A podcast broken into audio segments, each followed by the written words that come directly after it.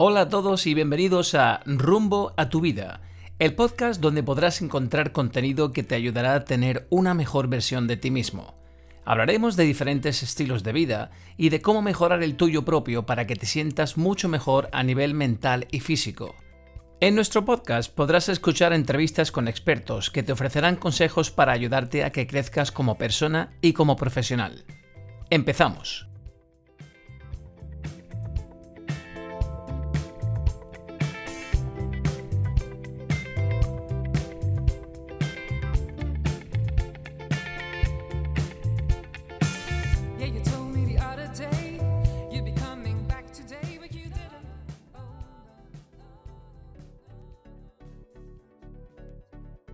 Hoy tenemos el placer de conversar con Roberto Remacho, atleta de competición en bodybuilding. Roberto comienza a competir en el año 2005 proclamándose campeón absoluto de Granada. Después consigue ser varias veces campeón absoluto de Andalucía y campeón de España en la categoría de Classic Bodybuilding.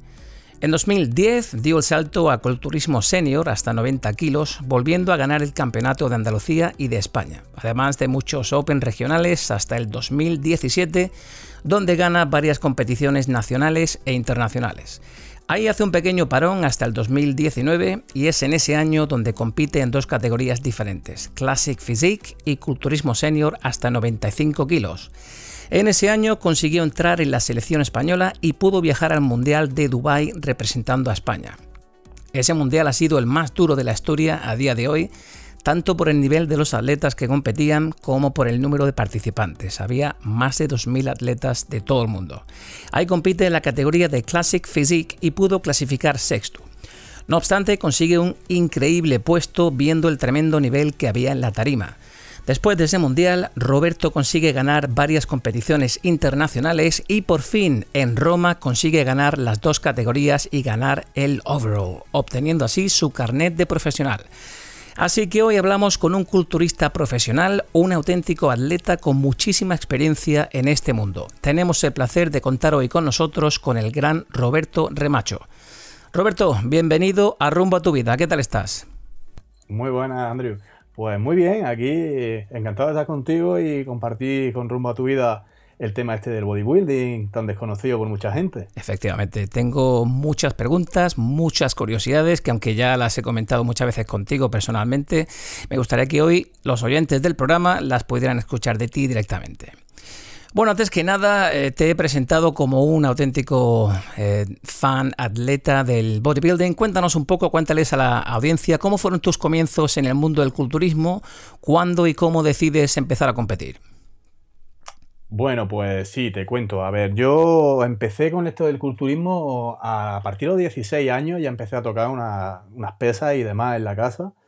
Y recién cumplido los 18 años decidí apuntarme a un gimnasio porque yo era bastante delgado y lo que quería era subir un poquito el tono muscular. Me veía demasiado delgado y vamos, la primera vez que yo me apunté al gimnasio más que nada fue por eso. Entonces empezaste en esto por tener un aspecto más estético, más por vanidad, para ligar más, por salud, por sus beneficios a nivel físico. ¿Por qué empiezas en esto?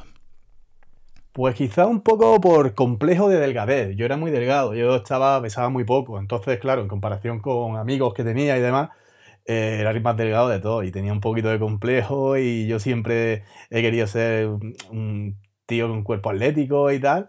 Y era, vamos, era, era mi ilusión, en verdad, el, tener el cuerpo de, de Jean-Claude Van Damme, por ejemplo. Ahora cuéntanos, Roberto, ¿cómo es un día normal en la vida de un culturista de élite como tú? ¿Qué haces? Sí, bueno, nosotros, yo suelo levantarme bastante pronto me levanto temprano para hacerme mis comidas y demás de la mañana. Entonces, sobre las 7 de la mañana estoy haciendo la primera comida. Y cada 3 horas voy haciendo comida. Entonces, eh, yo dedico el día prácticamente todo a lo mismo, porque mi trabajo también es, relacionado con lo mismo. Y vamos, eh, estoy todo el día haciendo mis comidas, dietas, voy a la tienda, trabajo, he hecho mi, mi jornada laboral y atiendo a mis clientes, a mi gente. Y a la mediodía, sobre las 2, es mi hora de entrenamiento. He hecho un par de orillas entrenando, dos horas y media, dependiendo la, la época de, de, competición. Y nada, y, a la tarde pues más de lo mismo. Seguimos, seguimos haciendo el régimen de comida cada tres horas, eh, volvemos a trabajar por la tarde y, bueno, algo, algo normal, como cualquier persona, llegar a casa, ducharte, descansar y, a dormir pronto, que al día siguiente otra vez estamos temprano. Repetir lo mismo. Contamos cinco o seis comidas, ¿no? ¿Cómo, hablando de dieta, ¿cómo es la dieta de un culturista cuando no está en época de competición? ¿Os cuidáis tanto cuando estáis fuera de competición?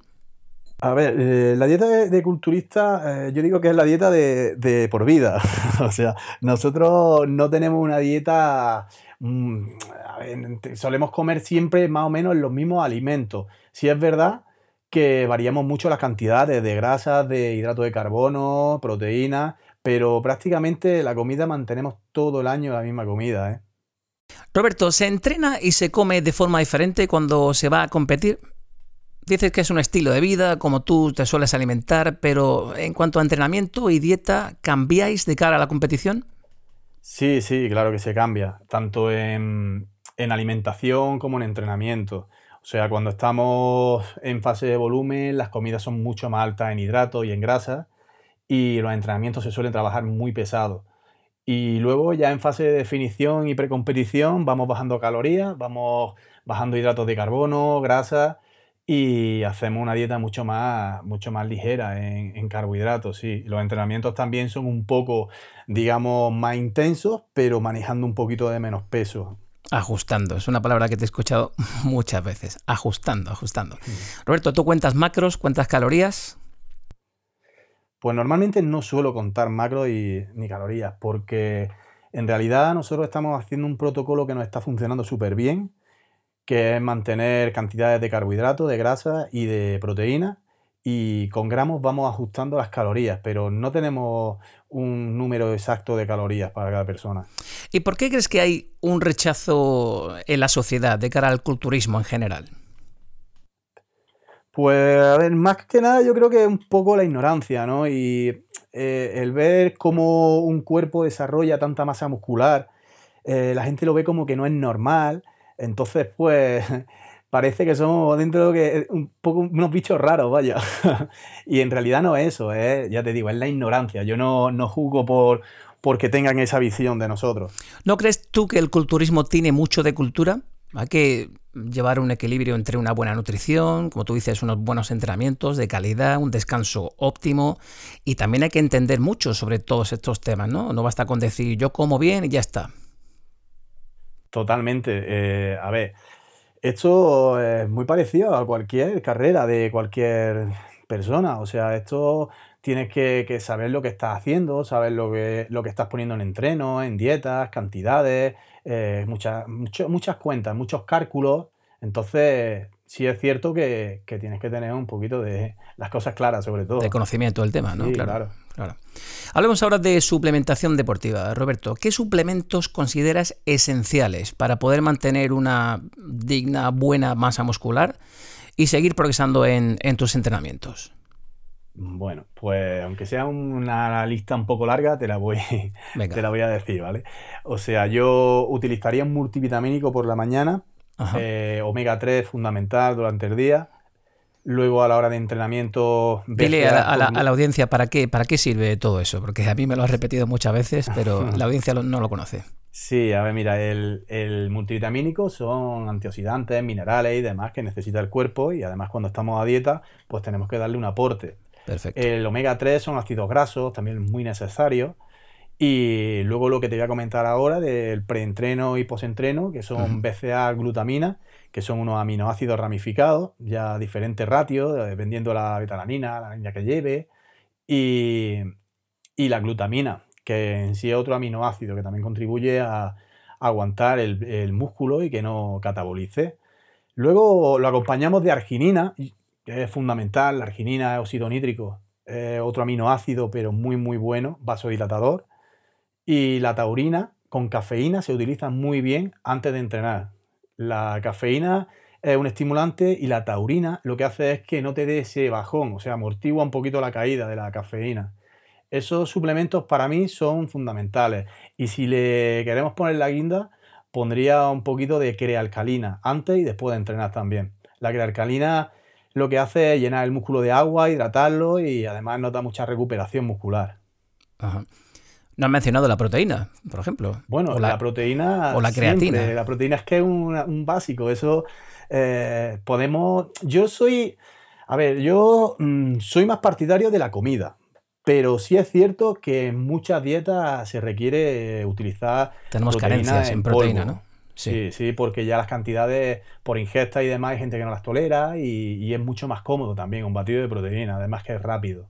Y no es, y, no es eh, nada insano, todo, todo, lo contrario. Cuando la gente me pregunta, oye, ¿por qué tomas ese batido? Pues porque es simplemente un alimento, es, algo que complementa mi alimentación. ¿No crees? Pues vamos a ver, mira, yo te digo, el tema de, que sea sano o no, eso está en el uso de cada cosa. Las cosas depende cómo se utilicen y el uso que se le den pueden ser sanas o pueden ser insanas. O sea, si tú no tienes un, un conocimiento de esto ni de de nutrición, tú no puedes tomar o, o, mandar a cualquier persona que se tome una cantidad de proteína que no sabe el por qué se lo están mandando. O sea, puede ser un exceso de proteína y eso sí hace que tenga alguna complicación. O sea, deja residuo en el hígado, en el riñón, si lo hacemos con exceso o si la proteína es de mala calidad. Entonces, siempre y cuando eh, se pongan en manos de un profesional y sigan las pautas de ingestas, cantidades por cada kilogramo de peso, no tienen ningún tipo de problema, al contrario. Se recomienda un gramo y medio de proteína por kilo de peso corporal, ¿era así? ¿Algo así? Sí, bueno, eso es... ¿O es demasiado? Eh, eh, no, no, está bien, está bien. Lo que pasa es que, vamos, digamos que ahí eh, lo dejan como... Cada persona es diferente, o sea, sí puede ser un gramo y medio, pero hay personas que necesitan tres gramos, otras personas necesitan dos. Entonces sí, lo dejan ahí como por tener un, Una guía, ¿no? protocolo, ¿no? Pero no, no, no tiene por qué ser así. Vale. Mencionas que hay suplementos que son sanos, no supongo que no hay suplementos insanos. ¿Existen alimentos tóxicos y alimentos sanos? Alimentos tóxicos. Bueno, yo consideraría alimentos vamos a, Vamos a reducir la pregunta. ¿Alimentos buenos y malos? ¿Existe eso? Mm, es lo que te, quería comentar. A ver, alimentos buenos y malos, todos los alimentos que realmente son alimentos son buenos.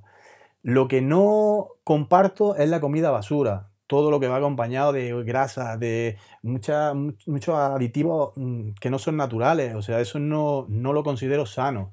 Pero cualquier tipo de alimento así a nivel de verdura, arroz, eh, vamos, es que hay infinidad de alimentación y sobre todo la dieta mediterránea que tenemos aquí en Andalucía, eso es fantástico. cualquier tipo de alimento es bueno. Mucho pescado. Incluso para una dieta de competición. Pescado, verduras, carnes, de todo tipo, claro que sí. Roberto, háblame de la relación que existe entre el entrenamiento de pesas, al que tú llevas dedicado muchos años ya, y la longevidad. A ver, el entrenamiento de pesas normalmente la gente lo tiene tomado como que eh, uno se quiere poner fuerte ya ya y ahora. Y eso no, no es así. Realmente requiere tiempo, requiere bastante años de entreno para tener esa mejora, esa calidad muscular, darle ese, ese tono muscular, esa rocosidad de, un músculo ya hecho. Y eso requiere mucho tiempo. Eso no es en cuestión de un mes ni dos. Claro. ¿Y la longevidad? ¿Qué relación existe entre el entrenamiento de pesas y la longevidad? El vivir más años. Bueno, Mm, si es a eso a lo que te referías, el entrenamiento de pesas sí es cierto que, es un deporte eh, también cardiovascular, o sea, fortalece el corazón, si tú vas a hacer pesas, normalmente haces dieta y todo eso conlleva una alimentación sana, estar sano y por lo tanto duran más años, por norma general. Ajá. ¿Y ¿qué edad dirías que sería óptima para empezar a hacer entrenamientos con cargas o con pesas? A ver, la edad eh, normalmente se recomienda a partir de los 18 años, que es cuando ya 18, sí, 18 años está bien, porque es cuando ya el crecimiento se va un poquito estabilizando. Antes de eso se puede entrenar. Lo único que yo aconsejo siempre, cuando hay alguien que me dice, yo quiero entrenar con 16 años, 15 años, yo le puedo aconsejar que lo hagan, pero sin ejercicios que puedan dañarle la columna. O sea, nada de sentadilla, ningún tipo de ejercicio que pueda dañarlo. Sí, quizá más jugando con peso corporal, ¿no? Exactamente, sobre todo, sobre todo. Vale, algo así como calistenia, ¿no? Podría ser beneficial para un chaval que quiere iniciarse en esto, un chaval de 16 años. Eso es muy bueno, eso es muy bueno. Incluso todo lo que sea trabajar con el peso de uno mismo, son ejercicios que son muy buenos para, el desarrollo muscular, incluso en musculación también lo añadiría, en maquinaria de musculación, pero siempre y cuando eh, lo hagamos correctamente, con la técnica correctamente y ya te digo, no cargar muchos kilos en la columna, porque claro, al estar en crecimiento todavía el hueso está más frágil, no, está hecho del todo y puede, puede retrasar un poquito el crecimiento incluso. Claro, cuando hablamos de culturismo, Roberto, hablamos siempre de la, de la, gran pirámide de entrenamiento, nutrición y descanso. Para ti, ¿cuál es el factor más importante en esta pirámide? A ver, eh, yo considero importante las tres. Los tres, Vamos, Yo por, parejo, ¿sabes? Porque si me dices que una es más que otra, te diría que, que no es así. Pero si es cierto, yo te explico que. Te lo digo, Roberto, porque, porque hay mucha gente que piensa, tú tienes que entrenar como un animal y realmente da igual lo que comas, pero mm, yo creo que no. Yo creo que, como tú, dices, como tú bien dices, hay que mantener un equilibrio, ¿no? Entre los tres. Exactamente, hay que tener un equilibrio y, todo va relacionado. O sea, tienes que tener ese equilibrio entre las tres cosas. Si tú tienes, te alimentas bien, entrenas como un animal y encima descansas bien, pues estupendo. Lo que no considero es entrenar muy duro, comer muy mal y descansar regular. Que es lo que hace muchísima gente. Ya el 80% casi me atrevería a decir que la gran mayoría, ¿no? Entrenan bien, pero luego descuidan los otros apartados. Exacto. Eh, Roberto, ¿qué hace falta para estar fuerte? ¿Hay que ser fuerte de mente también? Para estar fuerte, sobre todo, es tener ganas. Tener ganas y tener ilusiones. Y todo eso lo lleva a donde tú me has dicho exactamente ser fuerte de mente y saber lo que quieres realmente. O sea, no ponerte meta, sino evoluciones. O sea, saber lo que quieres directamente, a lo que quieres conseguir, lo que quieres llegar, a lo que estás dispuesto a, dar de ti, lo que también tienes que sacrificar. Tienes que relacionarlo todo y saber si te merece la pena o no. Y si tú estás en coherencia, pues adelante. Adelante. Eh, ¿Y tú crees que es compatible este estilo de vida en la sociedad actual? Tenemos vida social, eventos con comidas abundantes, fiestas y hoy en día hay tantas formas de poder llegar a un físico atlético. Algunos siguen la dieta paleo, otros la keto, otros hacen cinco comidas, seis, otros dos, algunos practican el ayuno intermitente. ¿Cuál es el método correcto en todo esto? ¿Esto es compatible con la sociedad de hoy en día? A ver, compatible sí, cada, y ahora más te diría que más todavía, porque el tema de alimentación en cualquier sitio se puede ya comer bien, no es como antes que, era más complicado a la hora de encontrar comida sana y demás, ahora en cualquier sitio puedes estar comiendo bien, entonces el día a día no te, no te va a suponer nada si tú, si tú estás mentalizado también, o sea, tú tienes que saber que tú tienes tu horario de comida, como cualquier otra cosa y luego saber que si tú vas a un restaurante lo que te tienes que pedir. O sea, tampoco te va... O si sales por ahí, puedes salir, pero todo con moderación. No hace falta tampoco irse a los extremos. O sea, que se puede seguir haciendo vida social, ¿no? Por supuesto. Bien. Bueno, ¿qué se puede hacer cuando llegamos a estancarnos en nuestro físico, en nuestros entrenos? ¿Qué se puede hacer cuando te cuesta progresar? ¿Cuál dirías que es la, la clave? Progresar es la disciplina. Cuando te has estancado, ¿qué se puede hacer? A ver, si lo que quiere eh, es progresar después de un estancamiento, vamos, un notable estancamiento en uno, lo que sí hay que hacer es algo diferente. O sea, si lo que estamos haciendo nos ha estancado, hay que cambiar el método de entreno, eso rápido, vamos, eso es lo principal. O sea, el método, el método de entreno y, y, ver y sentarte a ver qué pasa con la alimentación, si es la adecuada para lo que tú quieres o no, la suplementación, y son varios factores. ¿Y qué importancia tiene el estrés en esa progresión? Pues si te digo que mucha. Eh, el estrés eh, lo que hace es, mm, digamos que cuando estás en, época de, de, recorte, si tú estás demasiado estresado, a veces no bajas ni siquiera de peso. Intentas bajar de grasa, te pueden matar a cardio, que como tú tengas un estrés del día entero, te puedo decir que no, que el cortisol se te sube por las nubes y, no te deja bajar de peso. Al igual que si quieres coger volumen, tampoco te dejaría. O sea, es, digamos, un impedimento que hay que, hay que intentar sobrellevarlo y, bueno, ya hay muchos métodos en los que, en los que hay ayuda para eso, vaya. Perfecto. Hablábamos antes de si se podía hacer vida social. ¿Tú crees que este estilo de vida es sostenible en el tiempo? Pues sí es sostenible en el tiempo, ¿por qué no? Yo creo que sí, no, no le veo el por qué no hacerlo, ¿no? yo creo que esta ha sido una de las preguntas que más te he hecho yo a ti. ¿Esto se puede sostener en el tiempo? Claro que sí. Se puede sostener, claro que sí. Roberto, ¿cuál ha sido el error más grande que has cometido? El error más grande que he cometido, pues... Si te digo la verdad... El venir al podcast. Eh, a ver, errores. Yo no considero las cosas como, como tal, como errores. O sea, son vivencias nuevas. Cada cosa que, hay, que he hecho en mi vida ha tenido un porqué. Entonces sí sé que quizás eh, la palabra error sea algo que, usamos para un punto de vista diferente al que ver las cosas, ¿no? Entonces, tal y la palabra de error, no considero que haya tenido ningún error que me arrepienta de él, vaya. Qué bueno, me, me, encanta tu mentalidad positiva, siempre positivo.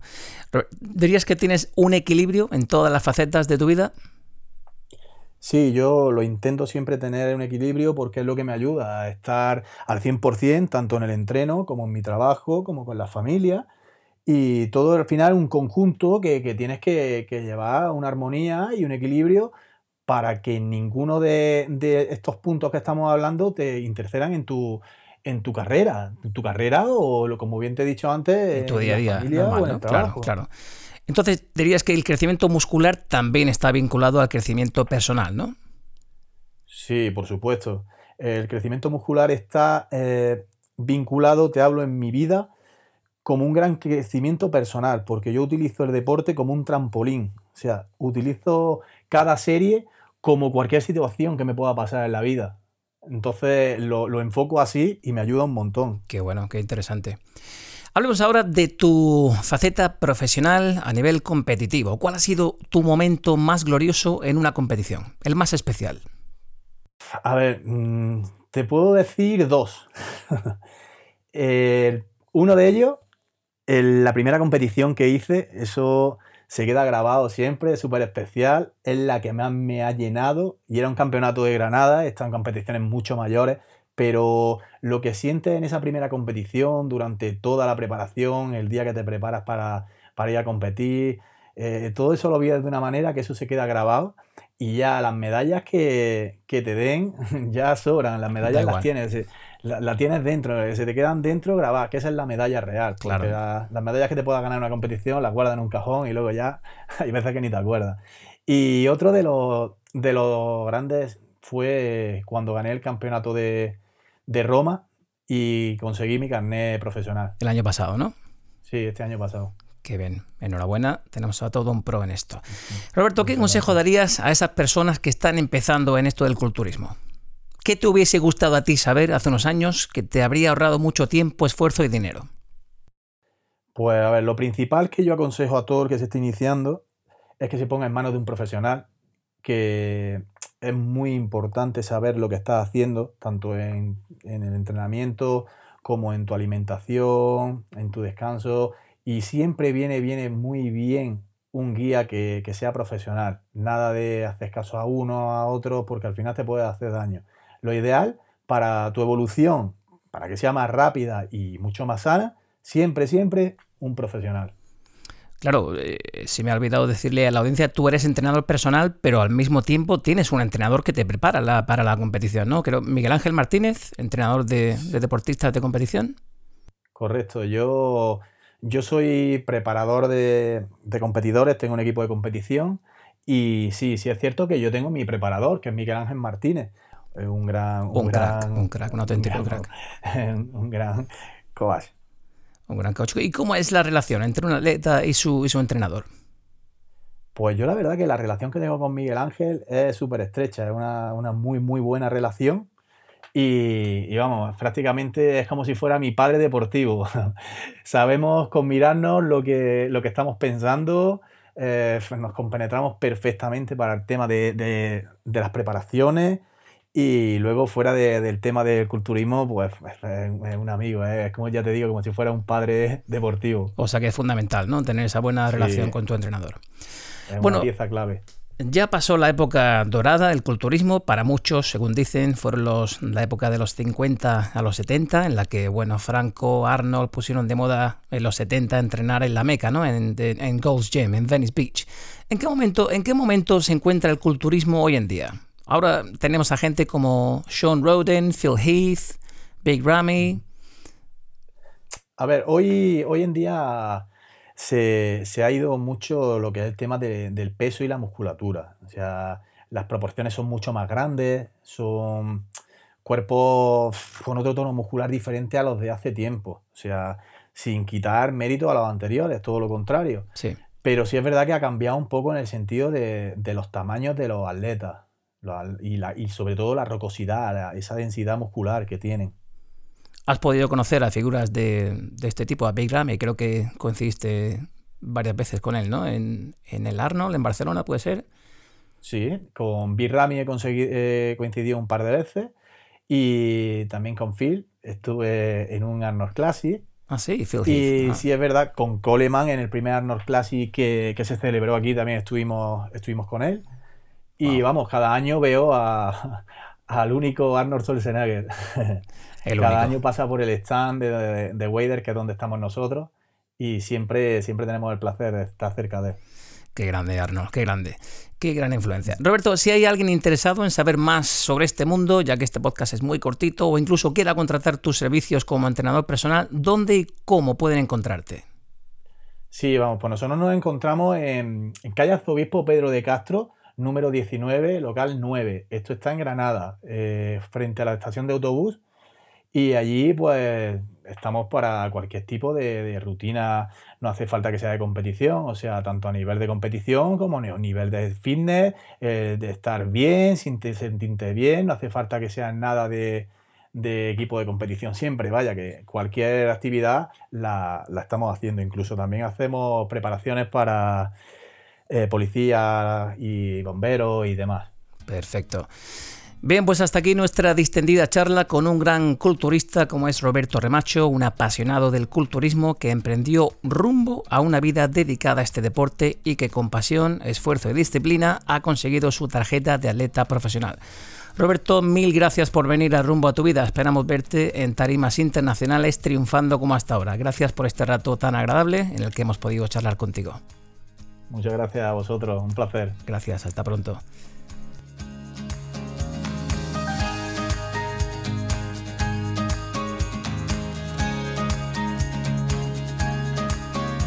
Y hasta aquí nuestra charla con un campeón del culturismo como es Roberto Remacho. No olvides que nos puedes escuchar en las mejores plataformas. Estamos en Apple Podcasts, Google Podcasts, Spotify y iVoox. Suscríbete para no perderte ningún episodio de nuestro programa. Ya sabes, la semana que viene volveremos a tener una cita. Recibe un gran saludo de rumbo a tu vida. Hasta pronto.